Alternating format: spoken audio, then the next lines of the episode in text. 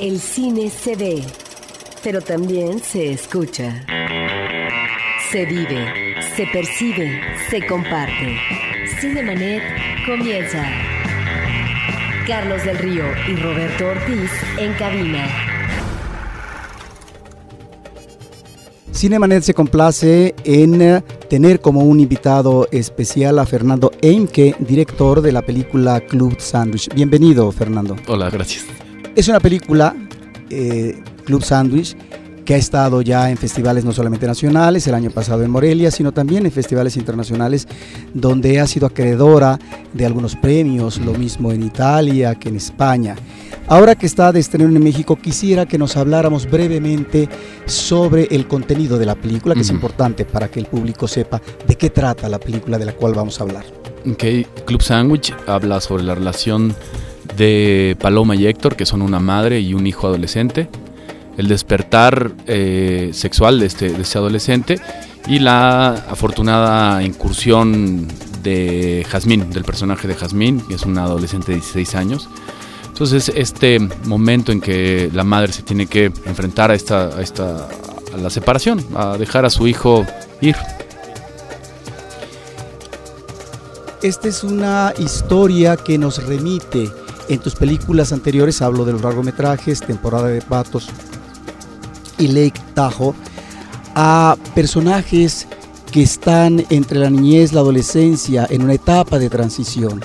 Nuevamente vemos aquí eh, este personaje, eh, lo que va a ser también el encuentro para la iniciación sexual, no solamente del personaje masculino, sino también femenino, y un personaje vital, importante, determinante, que es el personaje de la madre.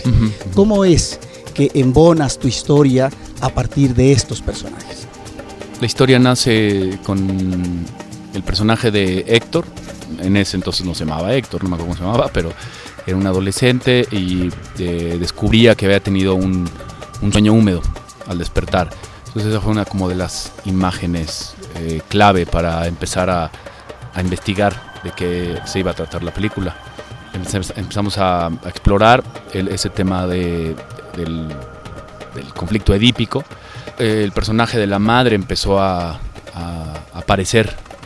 Eh, me había pasado que, que- que había leído por ahí en algunos este, textos de, de guion, libros de guion y eso que había que escuchar a los personajes.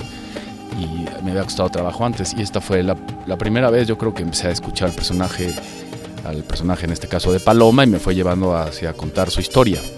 Creo que los guiones no son la historia que quieres contar, sino más bien la historia que los personajes quieren contar. Y hay que estar eh, como guionista nada más atento y seguirlos, dejar que ellos vayan contando la historia que quieren contar. En estos personajes que quieren o van a contar una historia, eh, decíamos con anterioridad que encontramos esa constante de estos personajes ah, que están en, un tránsito de Ajá. vida, que es niñez, pubertad, adolescencia. Sí. Esa recurrencia, ¿por qué? Yo creo que la, la adolescencia es, bueno, el, el- el adolescente es el héroe por excelencia. Este es un personaje ideal porque adolece, le falta algo. Y el drama se trata de eso, de personajes que están buscando cómo, cómo completarse como, como, como, como seres. Entonces el adolescente es, es perfecto en ese sentido para, para, el- para representar al héroe. Lo que pasa es que mm, de repente pensamos en los adultos y nos imaginamos como personas ya, ya formadas. Yo cuando era chavo, niño, adolescente, veía a los adultos y decía, ah, ya- ellos ya están formados. Cuando yo sea adulto y te imaginas que ya estás formado, que ya estás solucionado muchos problemas. Y la verdad es que no. Sigues, este, sigues teniendo eh, muchos conflictos, sigues tratando de entenderte, tratar de entender tu relación con el mundo, tu relación con otras personas, tu relación, tus relaciones amorosas, de amistad, de, de- padre, de hijo. O sea, sigues, sigues buscando esas, esas respuestas. Yo creo que no, no se acaba. O bueno, por lo menos a mí no me interesa que, que se acaben para mí.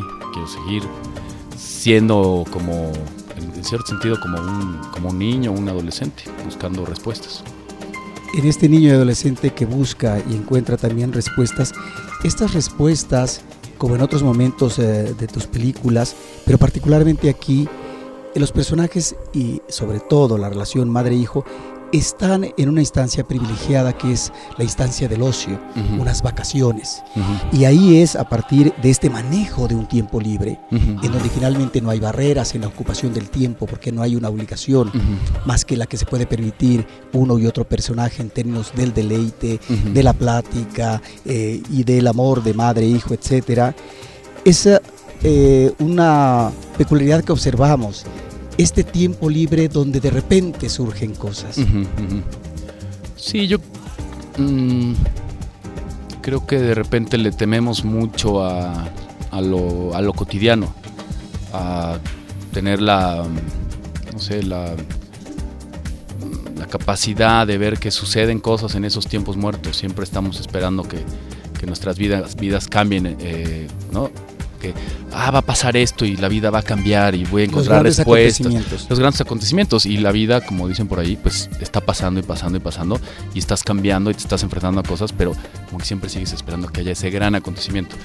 Eh, a mí no me interesan mucho los grandes acontecimientos, me interesan los, los acontecimientos que son muy pequeños, esos cambios que son muy pequeños que pasan en el ocio, en unas vacaciones donde no hay mucho que hacer, en un, en un domingo, eh, en, en un, en un- en un pequeño pueblo.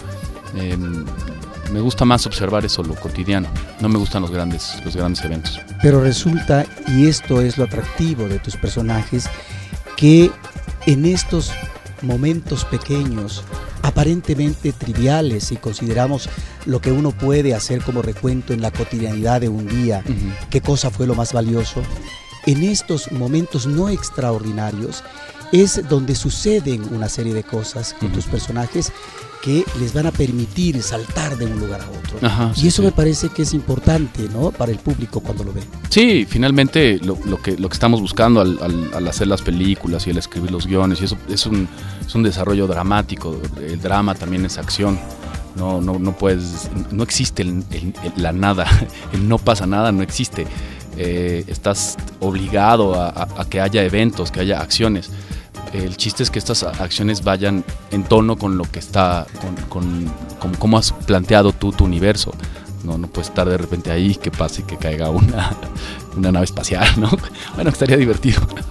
Pero, pero sí, es como, son eventos que, que- que van de la mano con el, con el tono que has establecido desde el principio.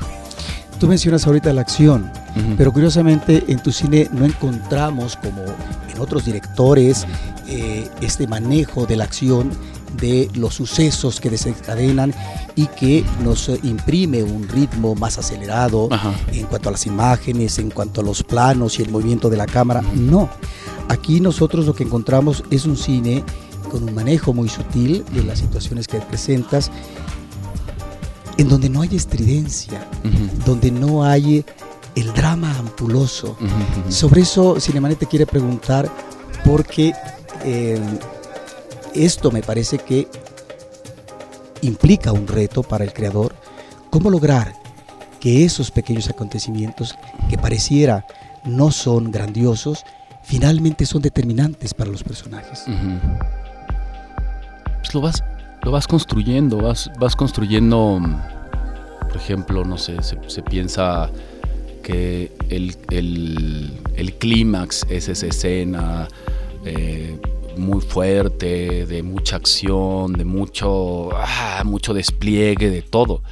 Y no, el, clímax puede ser lo más sencillo, mientras tenga resonancia con, con el conflicto del personaje. Puede ser un, evento muy, muy sutil, una mirada, eh, un roce de unas manos, eh, una puerta que se cierra. Ese puede ser el, clímax y ha sido construyendo la historia para que tenga ese, esa resonancia, ese impacto, tanto en el personaje como en el espectador. No necesita haber este, grandes, este, mucha pirotecnia. Eh, también mucho del cine que, que se hace trata de sustituir ese, esa, mm, ese conflicto con, con pirotecnia, con, con grandes, grandes eventos, con música muy alta, grandes explosiones, ¿no? El clímax es como la gran explosión. Y no, eh, esas, es- eso a lo que se enfrenta el, personaje, que es a lo que más miedo le tiene, puede ser una cosa muy, muy, muy, muy, muy sutil y muy pequeña. No necesita ser esta gran batalla, ¿no? Lo que pasa es que no estoy diciendo que, las grandes batallas no sean, no, no- no- no sean eficaces y también están, hay unas que están muy bien hechas porque tienen que ver con el conflicto del, del personaje, pero muchas veces, muchas veces no, nada más se hacen clímax que son mero espectáculo, mero espectáculo. Esta sencillez de la que hablas de, de las historias o de tus personajes eh, se emparentan, se vinculan con eh, el manejo de la cámara, el ritmo que le imprimes a tus imágenes, porque observamos una cámara eh, que maneja no tanto movimiento, a veces tenemos eh, un encuadre estático y a partir de ese encuadre es que los personajes aparecen o desaparecen o una misma posición de los personajes y eso nos lleva a un estilo de registro narrativo muy sencillo o aparentemente muy sencillo porque aquí no sé si también es un reto para ti es que finalmente ese manejo narrativo sea eficaz a la manera de que estas imágenes se traduzcan en eh, un devenir favorable para el espectador. Em, la puesta en cámara, como en el guion también, yo creo que no puedes partir de, de lo sencillo. Tienes que elaborar y trabajar mucho y generar muchos eventos para ir quitando y quitando y quitando. Es lo mismo que hacemos en la puesta en cámara. Sea, hay un planteamiento de que queremos filmar la escena en diferentes planos y empezamos a ver qué es, qué plano realmente necesitamos al estar contando ya la historia en, en- en la cámara. Y a veces nos damos cuenta de que no necesitamos muchos planos. A veces nos damos cuenta de que sí. Este, a veces no filmamos muchos planos y sí necesitábamos más. Pero vas, vas descubriendo en el, en el rodaje qué planos son los que necesitas. Y en este caso, este, pues fueron, sí, son, no son tantos planos los que, los que, los que requerimos. Pero, pero sí hay planos. Es muy curioso porque la gente dice, se hace un, un- plano y como que no hay muchos, pero sí se, se- se cubren la- las escenas. De repente, en la relación de Héctor y Jazmín en el cuarto, hay, no sé, la cámara recorre el espacio. Yo creo que le da la vuelta, no sé, una vez, pero completo. Son las espaldas, el frente, la espalda encerrado, la, espalda del otro encerrado, el close de ella encerrado. O sea, sí hay una, un planteamiento de una puesta en cámara de varias, de varias tomas. Yo sí creo en la juxtaposición de las imágenes, pero de repente no hace falta, porque no sé, es como est- esta escena donde están acostados eh, Paloma y Héctor, y Paloma le ve los calzones a Héctor y le pregunta que por qué no se ponen las- los calzones que le compró y le, dice que le gustan sus truzas. O sea, ahí yo no, no veo dónde hubiera podido cortar. La escena en sí era, se trataba de los dos personajes, se trataba de, de una tensión sexual, ¿no? De un, momento, una relación que, donde ya no hay, no se están respetando ciertos límites, donde no se está respetando la intimidad. También había en juego una cuestión de dominio de la madre, de decir, ¿por qué no te pones los calzones que te compré? Había una cuestión de independencia del hijo, de decir, no, estos son los que... Entonces había como todo eso y decías, ¿dónde, para qué cortar? ¿Para qué necesito cortar? Tengo estos dos personajes y hay esta relación así. Si hubiera cortado a un close-up, hubiera sido extremadamente dramático. Si hubiera cortado a un medium, también. O en plano más abierto ya no podía porque estaba al límite. Y después se corta cuando se acerca a ella y le ve el bigote. Era necesario porque necesitábamos compartir y ver el bigote con el personaje, ¿no? Pero ahí es donde estaba el, el corte. Yo no, no veía otro, otro, otro lugar donde, donde poner el corte. Es como curioso porque la otra vez veía este, este, este, un documentalito de cuando recibió eh, Arturo Ripstein este reconocimiento en los premios Fénix y que cuando hizo su primera película y que le decía a García Márquez, ¿dónde pongo la cámara? ¿no? Y decía, bueno, pues ¿qué quieres ver? Y es un poco así. Es, ¿qué, es lo que, ¿Qué es lo que quieres ver? ¿Es, ¿Es necesario cortar tanto? Yo creo que se ha... Muchas veces yo sí creo que se ha subvalorado el emplazamiento y el corte. De repente es, ok, ¿cómo filmamos? Máster con protecciones. Entonces, abierto, de un lado, del otro, y ya, y en edición vemos. Yo, a mí me parece eso que, que ahí no hay una, un concepto de, de, de, de, dónde voy a cortar. Yo creo que las películas las vas armando el montaje desde que estás filmando. Yo quizás no tengo, hay directores que tienen la capacidad de armar más y todo, pero yo quizás no, no puedo planear tantos, tantos planos, pero sí estoy consciente de cómo voy a cortar y, y por qué ese, ese emplazamiento. A mí me, me, da terror esta, esta idea de un máster con protecciones, porque se me hace como que es eh, todo y nada. O sea, es a la vez todo y nada. Es como lo que pasa ahorita también con el, con el digital. Este, nosotros hicimos pruebas, vimos el digital, vimos el 35, eran igualitos. Yo no veía diferencia, yo no tengo el ojo tan educado. Eh, y de repente el postproductor me dijo, no, la ventaja del, del, del, digital es que puedes grabar los ensayos. Y dije, yo no quiero grabar los ensayos, es lo que menos me interesa. Y de repente cuando, cuando se filma en digital, se filma por todos lados. Y cuando filmas por todos lados, no estás filmando nada. Yo creo que no hay una, una, una propuesta de, de, del director, de montaje. Eh, y también eh, el editor no encuentra cuál es la propuesta de tanto que te, se filma por todos lados, me parece que, es, que puede, ser, este, puede ser confuso. Además también para los actores. O sea, ¿por dónde me estás filmando? ¿Por qué me, por qué me quieres filmar por todos lados? ¿Por qué no hay una visión de un dónde me quieres ver? ¿Dónde quieres ver ese, a ese personaje? Si lo filmas por todos lados, yo creo que pierde fuerza.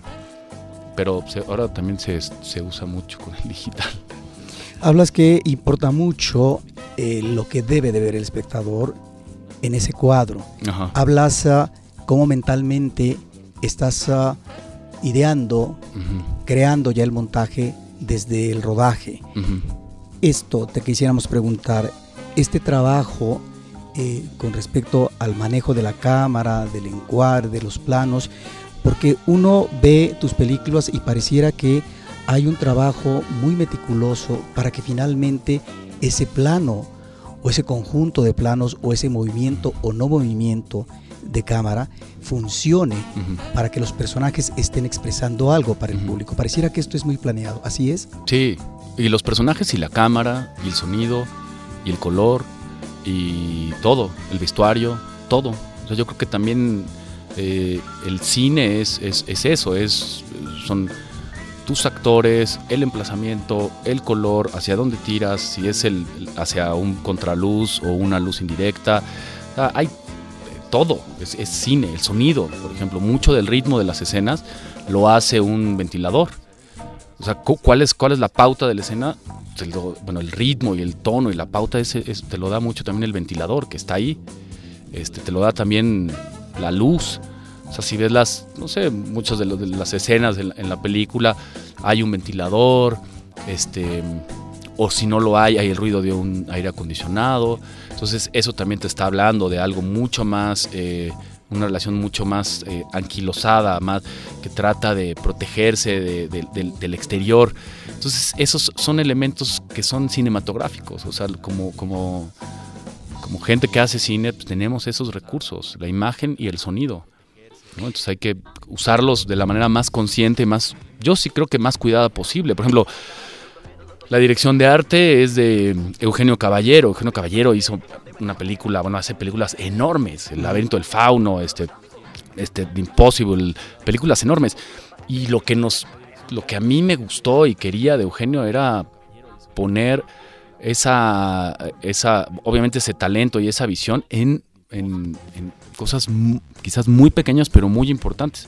O sea, toda la película tiene un color, toda, toda, toda un color definido, tiene una forma, las formas geométricas, las paredes que se unen, eh, el color que, del, del, vestuario que va cambiando de colores brillantes a colores oscuros, o otros en otros personajes de otra manera, colores oscuros a colores brillantes, la luz, o sea, todo eso sí, sí se, va, se va cuidando. Bueno, intentamos encontrar un, un, lenguaje. Yo sí confío en, el equipo de trabajo. Eh, las pelis las haces con el equipo de trabajo. O sea, yo, no, yo no tengo esa, esa visión, la vamos construyendo con el fotógrafo, con el, con el director de arte, con el sonidista, con todos, con los, los actores. Algo que llama la atención, que no sé si tiene que ver con el planteamiento de los costos de producción o porque así es como te va a funcionar en términos uh, de espacio escenográfico para los personajes, hablando de las locaciones, es que son locaciones uh, muy convenientes, que no estorban. Eh, tenemos la playa y tenemos un hotel, pero en ese hotel eh, es eh, una temporada, diríamos, en donde no es la temporada alta, en donde prácticamente están los dos personajes y si acaso los personajes que llegan con posterioridad, que es importante porque de ahí va a surgir eh, el personaje femenino eh, de la niña. Y entonces encontramos que este espacio vacío, donde no hay casi nadie, funciona a la perfección como exterior, al igual que la playa, para lo que finalmente los personajes van a hacer y los personajes nos van a dar en este juego de emociones de la historia. Sí. Sí, lo que pasa, por ejemplo, este, este- este lugar donde no hay gente, eh, quizás no termina siendo del todo realista. Hay un toque ahí de una, una metemos ahí la mano. De repente era muy curioso porque Jueno Caballero me decía, es que esto es como, ¿cómo se llama? Como The Shining, como el resplandor. Pero, pero era importante en términos de, de- de- de- de visuales eh, que este espacio reflejara la relación de estos dos personajes. Es un espacio aislado. Estos dos personajes están aislados de la realidad, de, de lo que, de lo que, sí, de la. Requieren ese impasse. Sí, pero además están, están como en una burbuja. Están como en una burbuja, rodeados y, y toda la idea de- de- de- del lugar era un lugar que arquitectónicamente fuera muy, muy presente, muy pesado, lo puedes ver, pero rodeado de naturaleza. Entonces era esta, esta idea de, de- la naturaleza colándose, metiéndose por, por esta, estos espacios tan planeados y tan construidos que, que reflejaba la relación de, de Paloma y Héctor. Y Jazmín era esta especie de naturaleza entrando. Este, no sé, esos son, quizás también son como trampas, que, no sé, trucos. no, es que a mí no, no, me cuesta mucho trabajo ver a, los extras también, me cuesta, me cuesta mucho trabajo. Siempre que veo extras los veo, este, como que, como, como falsos. Hay pocos, pocos directores que realmente pueden generar un universo verosímil con extras, con movimientos de cámara. De repente, yo no soporto las películas cuando ves que un extra te va llevando en movimiento y la cámara se mueve. y Pero ¿por qué se mueve la cámara? Porque, claro, porque hay que darle movimiento y porque, no sé, porque tiene que estar un extra ahí atrás, no sé. Entonces yo digo, ¿para qué? ¿Para qué necesitas eso? Es, es- es curioso. Ahorita que hablas de la cámara, en donde en el caso del cine genérico y el cine de acción y de aventuras, ahí están no solamente los efectos que tú mencionabas, sino también están estos movimientos vertiginosos eh, de cámara y al mismo tiempo esta edición ágil. Tu cine es otra cosa. Y en algún momento se ha mencionado que tu cine nos remite a esa parsimonia propia de los encuadres de Yasuhiro Ozu que con un solo encuadre, que puede tardar minutos, con eso logramos como espectadores ubicar y percibir las emociones que está dando el personaje. Es por ahí por donde te interesa a ti manejar este tipo de encuadres o de planos estáticos o de esta parsimonia que observamos en tu cine, no porque no se dé Sí, sí, sí. el montaje ni se dé el movimiento. No, yo- no, es que bueno. eh, que- o sea, sigo viendo las películas de, de Oso y me siguen, me siguen emocionando en términos de, de la historia y del, de- del cine, de cómo, cómo cuenta con, con el cine y con sus recursos, con el recurso de la cámara, con el recurso del sonido, con, el- con algo, no sé, tan que aparentemente es tan sencillo. Em, pero también otro cine que, que- que- que me, no sé, que me emociona y me, me entusiasma es el de, el de Bresson. Que él sí también sí tiene movimientos de cámara, sí tiene diferentes emplazamientos, pero es un cine que realmente le, apuesta al, cine, a contar con imágenes y sonidos.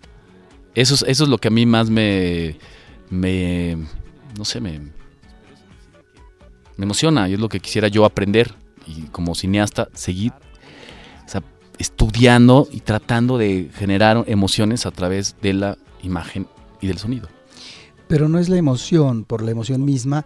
eh, cuando mencionas tú a Bresson y a Osu, estamos ante directores que logran, no diríamos retratar, pero de alguna manera lo percibimos como espectadores, esta idea del alba humana, este ingresar, este entrar en eh, lo que es ah, esta intimidad de los personajes y ahí es donde finalmente sus películas resultan muy emotivas porque logramos reconocernos en ese otro que son los personajes. Sí, pero lo, logra mucho con, recursos eh, cinematográficos.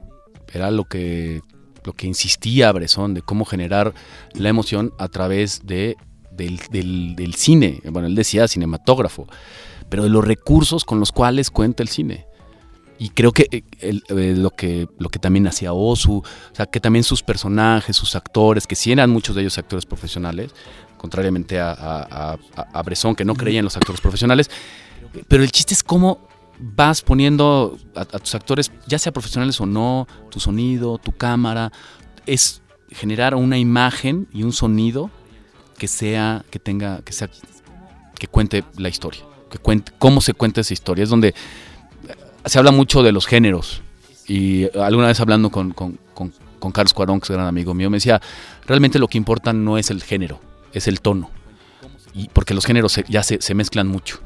Y el tono, ese tono, cómo, cómo, se, cómo se va construyendo, a mí me parece que la manera más eficaz es con, con imágenes y sonidos. Eh, por ejemplo, Bresson no le apostaba la emoción directa, a la emoción de que sus personajes lloraran o cargaran con, con la emoción, sino que él iba construyendo en planos ¿no? E, esa emoción. A mí me, pasó cuando pude ver aquí en la cineteca la de un condenado a muerte. Eh, o sea, cuando, cuando termina y sales, tienes una, una emoción increíble. Es que ese es, a mí lo que me gusta mucho es que es, es es cine y el cine te tiene que emocionar por ser cine. Es como la música. La música no te emociona, bueno, a mí la que más me emociona no es la que me cuenta una historia y me dice que me encanta también, te quiero, te adoro, ah, sí, sí, ya. sino que te emociona por la música, por la, por, la mera música. Eh, cuando logras eh, haber esa abstracción en la música, eso es lo que realmente emociona. Cuando se pegan dos, dos, dos, dos sonidos, dos notas, y dices, ¿por qué generan esa belleza? Quién sabe. Y me parece que es lo mismo también en el, en el cine. Es belleza y son emociones, porque en el caso ahora que mencionas a Bresson, una película como Muchet, en donde uno diría el destino de un burro y eso que nos lleva, pues nos lleva a emociones que tienen que ver con situaciones humanas eh, y muy dramáticas también, ¿no? Y eso lo logran los grandes cineastas. Ahora que hablas de género, tú no te inscribes como otros eh, colegas tuyos contemporáneos. Eh, y jóvenes directores en esto a lo que algunos sí apuestan y que además ah, es muy legítimo y que eh, el cine mexicano no ha tenido mucho eco en términos de taquilla a las apuestas genéricas como ya lo estamos viendo en el caso del terror, en el caso de la comedia romántica, en Morelia vimos recientemente Carmín Tropical, donde Rigoberto Perezcano le apuesta a el thriller policíaco para abordar el problema de tolerancia e intolerancia de los mushes en Cusitán, en Oaxaca. En tu caso estamos ante otro tipo de cine, un, un cine más intimista, pero es un cine que finalmente está hablando de problemáticas humanas. Sí, pero es melodrama. melodrama. Sí, es, es eh, temporada de patos es melodrama, tiene tintes, tintes, este, tintes fársicos, pero son estos personajes, son personajes víctimas. Son personajes víctimas en la mejor tradición de Oliver Twist, son, son, son víctimas, son personajes víctimas. Los, estos personajes son víctimas. En Lake Tahoe lo mismo. En, en, en, Club Sandwich lo mismo.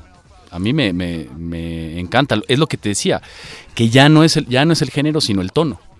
es, eso es lo, lo, más importante. Si, si, lo analizas, temporada de patos en términos de, de género, es un melodrama. Son estos personajes, sí, sí, sí, son estos personajes dickenianos. Sufren. claro, Pero es la forma como se aborda el género. Claro, es el, sí, es el, es el tono. Entonces empiezas a, poner pinceladas de, de quizá de farsa. Empieza a, a, ver pinceladas de farsa y eso es lo que pues también es divertido. Toda esta mezcla de, de géneros que no tiene que ser un solo género.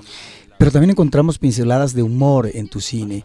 Y aquí en Club Sandwich hay una escena eh, realmente divertida, graciosa, con gran chispa humorística, cuando la niña comienza a, cantar este personaje de Yasmín. a bailar. Es, a bailar, a bailar. Es realmente un momento divertidísimo. Y en donde finalmente no se exagera, en tanto que no es, ni mucho menos, eh, apelar a una cuestión complaciente, creo. Ajá. Sí, es lo que, lo que platicábamos de, los eventos, de la acción. Eh, es una cosa, o sea, baila y en la, en la peli, como toda la peli es muy contenida, pues genera una reacción que me parece que es bastante, bastante buena para la peli, pero funciona porque ves el plano de la mamá. Si no hubiera el plano de la mamá, si pusieras a la chica bailando porque quiere ser sensual, dirías, eh, pues, quiere bailar sensual. Pero funciona y te hace reír porque la mamá está sufriendo. A, mí me, llama mucho la atención ver la película y la gente cuando más se ríe es cuando ve a la mamá que toma un trago de cerveza, ve al, a su hijo y la ve a ella. Ahí ella está diciendo, ya perdí, ya perdí todo. Eso es, eso es lo que, lo que te digo de la cuestión dramática, o sea, de la acción. O sea, un baile es importante en, la, medida en que eh, eh, sea importante para el conflicto del personaje. Claro, porque estamos ahí hablando de la pérdida del hijo. Exacto. Eh, no en un sentido total, sino la pérdida en tanto que el niño tiene que iniciar sus propios caminos en términos de destino y uno de ellos es la iniciación sexual. Y ahí es donde encontramos una magnífica caracterización del personaje de Paloma de la Madre por parte de María René Prudencio.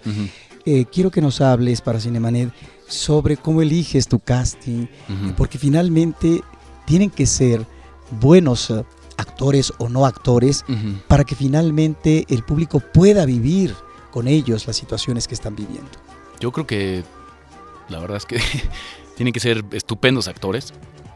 Eh, es el caso de, María René, que tiene una experiencia tanto en tele como en cine, en, teatro. Tienen que ser estupendos actores. O eh, que tengan la em, la confianza para tomar la actuación como un juego. Que esto es lo que, lo que hacía Lucio. a mí Lucio me preguntó, ¿qué es lo que tengo que hacer? Le dije, nada, divertirte. Yo no puedo exigirle a un, a un, a un chavo de 14 años, no puedo exigirle, oye, pues, concéntrate y tienes que estar en la película y tienes que estar aquí con, el, con la, toma y no, no te vayas a equivocar y tú tienes que... No, o sea, yo le digo, te tienes que divertir. Yo me encargo de lo demás, con, la gente y con mi equipo, pero tú no tienes ninguna responsabilidad. Y María René este, lograba em, encontrar el, tono en donde estaba, donde estaba Lucio, porque en ese tono había mucha verdad. Entonces ella estaba encontrando ese tono. Por eso creo que es una gran actriz, porque es una actriz que parte de la idea de eh, mi personaje existe en la medida en que existe el otro personaje, el que está enfrente de mí. Si yo ese personaje lo hago existir, yo voy a existir. Entonces está, siempre está preocupada y atenta de qué está pasando. Pero eso requiere una tremenda, yo creo que un tremendo profesionalismo, tremendo profesionalismo.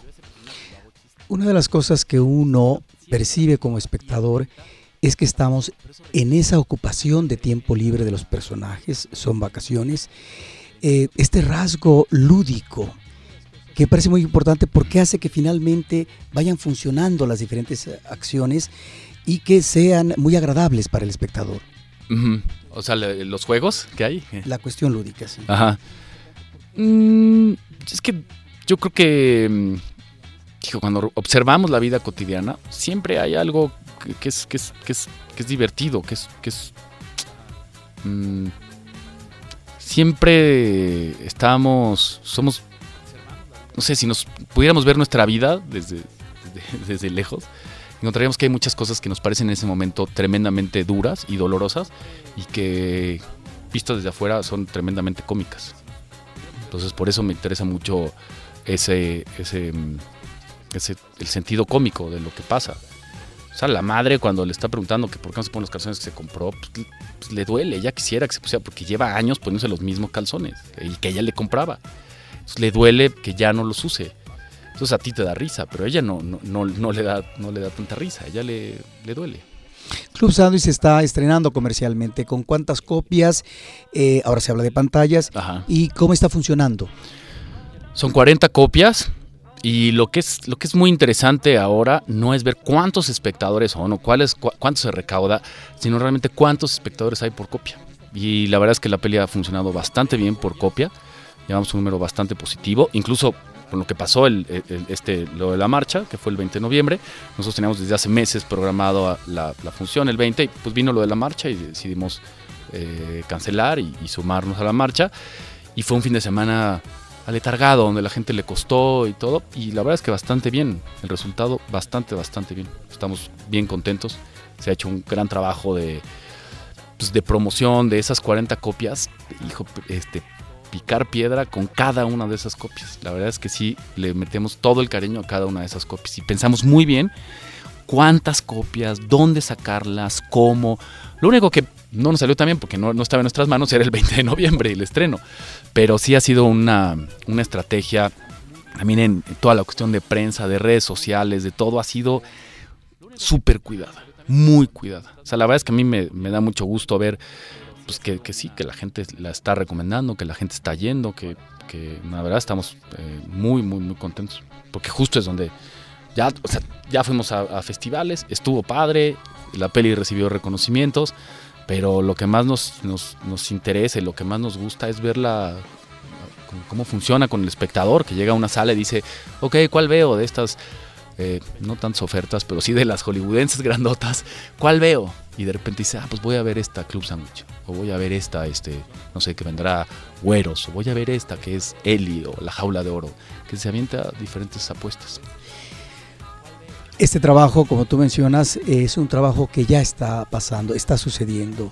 Los festivales, la presentación de la película en México, en el extranjero, y al mismo tiempo su estreno y el seguimiento para que finalmente una película no solamente tenga el eco comercial necesario para los productores, sino también el eco necesario y la recepción positiva por parte del público. ¿Qué es lo que viene a continuación, Fernando? Si es que puedes hablar ya de un nuevo respiro por parte tuya en cuanto a un nuevo proyecto. Tú eres ya uno de los directores que, al igual que algunos de tu generación o del ámbito contemporáneo, han trascendido ya a tres películas, algunos han hecho un poco más, de tal manera que lo que te preguntaríamos es, ¿qué es lo que viene a continuación? sí. Sí, si es que digamos hay algo ya por ahí eh, que se está cocinando y si puedes hablar de eso. Sí, siempre, siempre tienes algo, siempre se está cocinando algo. Siempre. Eh, por ejemplo, Club Sandwich fue una peli que se estaba cocinando antes que el Ectajo. Pero hay- las vas guardando también en los cajones. Hay, las pelis no se hacen cuando uno quiere hacerlas, se hacen cuando ellas quieren hacerse. Es muy raro, pero son canijas las pelis. También son como, son como, como los hijos. Las pelis no salen como uno quiere, salen como ellas quieren. Y uno tiene que ser fiel a eso. Entonces, ahorita hay eh, guiones que tengo escritos em, y que estoy nada sacando ahorita, pero también viene una, una época también como de ya terminar la peli, hacer todo este trabajo de promoción, apoyar la peli y de repente después ya cerrar y como yo digo, entrar a la madriguera y empezar otra vez a, a leer esas historias que hay ahí, a nutrirse, escuchar música. Creo que ahorita también es un momento como para ¿El relajamiento? para no para alimentarse. Creo que es- hacer hacer una peli. Cuando haces una peli la promoción es mucho para afuera. Sacas mucho es mucho muy fuerte. mucho. Sí y, y es sí, sí sí pero es parte de. Y de repente ya necesitas también un momento en donde ya sea ahora sí que para que sea para adentro.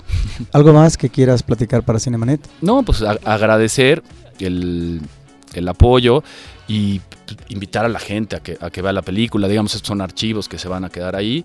Entonces, pues ojalá puedan, puedan ver este Club Sandwich y también puedan ver Lectajo y también puedan ver Temporada de Patos y, y- y verlas, revisarlas, criticarlas, destrozarlas. Y también puedan ver otras películas y que puedan ver, este, no sé, las nuevas apuestas que hay. Algo que, que es bien importante, eh, que a mí me interesa mucho, es la diversidad en el, en el cine. Creo que lo más peligroso de, la música, del cine, de la literatura, es que no, que no haya diversidad. Em, la diversidad nos, nos, nos ayuda y nos beneficia a todos. También nos, humaniza en entender que hay cosas que son diferentes. Entonces a la gente de verdad invitarla a, a ver pelis. Y de repente se habla de películas de arte, películas comerciales. Yo creo que, como decía Paula Markovich, hay que hablar de buenas películas y malas películas. ¿Y quién es el mejor juez para eso? Uno mismo. Que uno mismo decida. Pero sí arriesgarse, sí aventarse y decir, voy a ver esta película. Y no tiene que ver con cine mexicano, tiene que ver con, con, buen cine o mal cine. Que uno decida, porque voy a ver esta película belga, voy a ver esta película alemana, voy a ver esta película mexicana. Que se, la, que se las corre el riesgo. Lo único que hace es como nutrirte más. En el caso del cine mexicano, ¿cómo observas su estado de salud actual? Es que a mí me, saca medio ronchas hablar de, cine mexicano. Yo creo que cine que, no sé, que se produce en México. El, común denominador de mucho de ese cine es de, de, dónde es el financiamiento, pero poner una etiqueta está, está canijo. Yo no veo cines más diferentes entre, no sé, entre ciertas películas. O sea, son totalmente diferentes. Entonces, de repente la gente empieza a estigmatizar y a poner el cine mexicano y el nuevo cine mexicano y el boom del nuevo cine mexicano. a mí me parece que o el cine latinoamericano y son cines totalmente diferentes. Creo que es, peligroso ese tipo de, de, de, etiquetas. Lo mismo que el cine de arte y el cine comercial. Pero sin querer eticar, sí encontramos en los últimos años eh, un cine mexicano que tiene una presencia muy fuerte y además muy favorable en términos de premiaciones y eh, de manejo de la crítica en festivales no solamente nacionales, sino extranjeros. y han obtenido algunas de estas películas premios importantísimos en Cannes, en Berlín, etcétera. Y eso sí nos habla de nuevas generaciones que están apuntando eh, hacia, no digamos, un cine, digamos, ah, que, que, rompe con, con, con, con, el cine anterior, pero sí que finalmente eh, no se asemeja a esquemas tradicionales en la narrativa. Sí, eh, digamos, eh, como decía, es un cine hecho en México y que sí, que lo, que ha, lo que ha logrado la, la, producción es de siete películas, cuando hicimos Temporada de Patos, se hacían siete películas hace diez años y ahora se hacen ciento y tantas. Este, tienes películas en todos los festivales más importantes, en Cannes, Berlín, Venecia, Toronto, todos tienes películas eh, taquilleras, tremendamente taquilleras, que están desbancando a las grandes películas hollywoodenses. Tienes este gente, directores, fotógrafos, sonidistas, todo trabajando en la industria hollywoodense. está por, por, todos lados y lo están haciendo bastante, bastante, bastante bien. Eh, y se puede hablar de un cine diverso. El problema es el tema de la exhibición. Ahí no está viendo una, no está existiendo esa diversidad que se refleja en la, que está en la producción, pero no está en la exhibición. Ese es el gran problema. Y creo que como espectadores tenemos que apostarle a esa diversidad. Uno cuando va a las escuelas de cine dice, ¿quién quiere escuelas de, comunicación y de cine también? Dice, ¿quién quiere dirigir? Todos. ¿Quién quiere fotografiar? El 80%. ¿Quién quiere hacer sonido? El 50%. ¿Quién quiere hacer gestión? Nadie también el gran cambio que ha habido, en el, yo creo que en el, en el cine mexicano, es porque se han traído y se han generado este tipo de festivales, donde los jóvenes hemos tenido, bueno, ya no soy joven, pero cuando fui joven, tuvimos la oportunidad de ver las diferentes propuestas que estaban haciendo en todo el mundo. Eso es bien importante. El cine, la gestión de exhibición y de promoción es muy importante para la creación cinematográfica, para la producción cinematográfica. Entonces me parece muy peligroso que, no haya esa diversidad y que como, como, como estudiantes, como sí, que, no, no, podamos acceder a esa, esa, esa diversidad. Y no nada más en la cineteca o, sea, o la muestra, sino realmente que en los cines y que la gente también busque espacios, invente espacios, como sea, porque nosotros podemos decir, es que queremos eh, este espacio, exigirle a las cadenas esos espacios. Bueno, eso por un lado, yo creo que sí, se vale, pero por otro también generar más espacios, más espacios de exhibición. A mí me parece muy, muy importante. Los grandes movimientos han, han tenido que ver también con, con los gestores, con los críticos, con los, con los que analizan las películas. La nueva, la francesa, el neorrealismo italiano. O sea, hay que nutrirse de cine.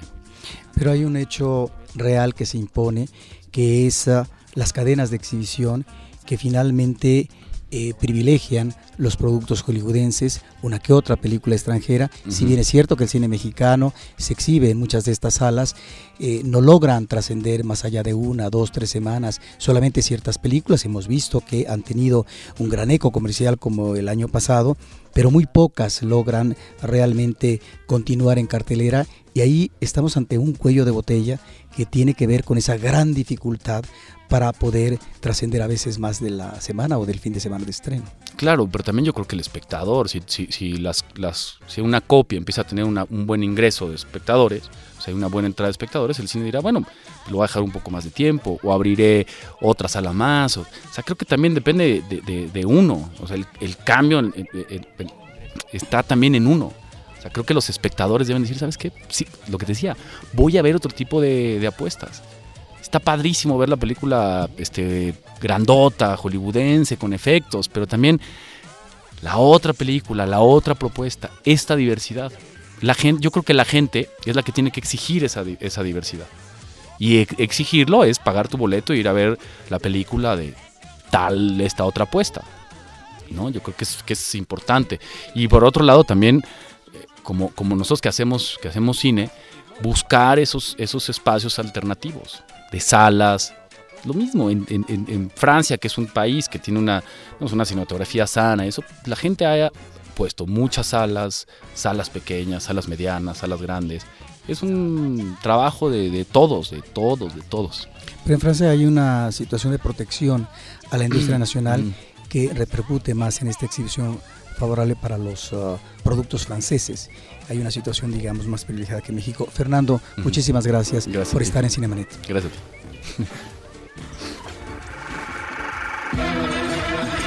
Cinemanet termina por hoy. Más cine en Cinemanet.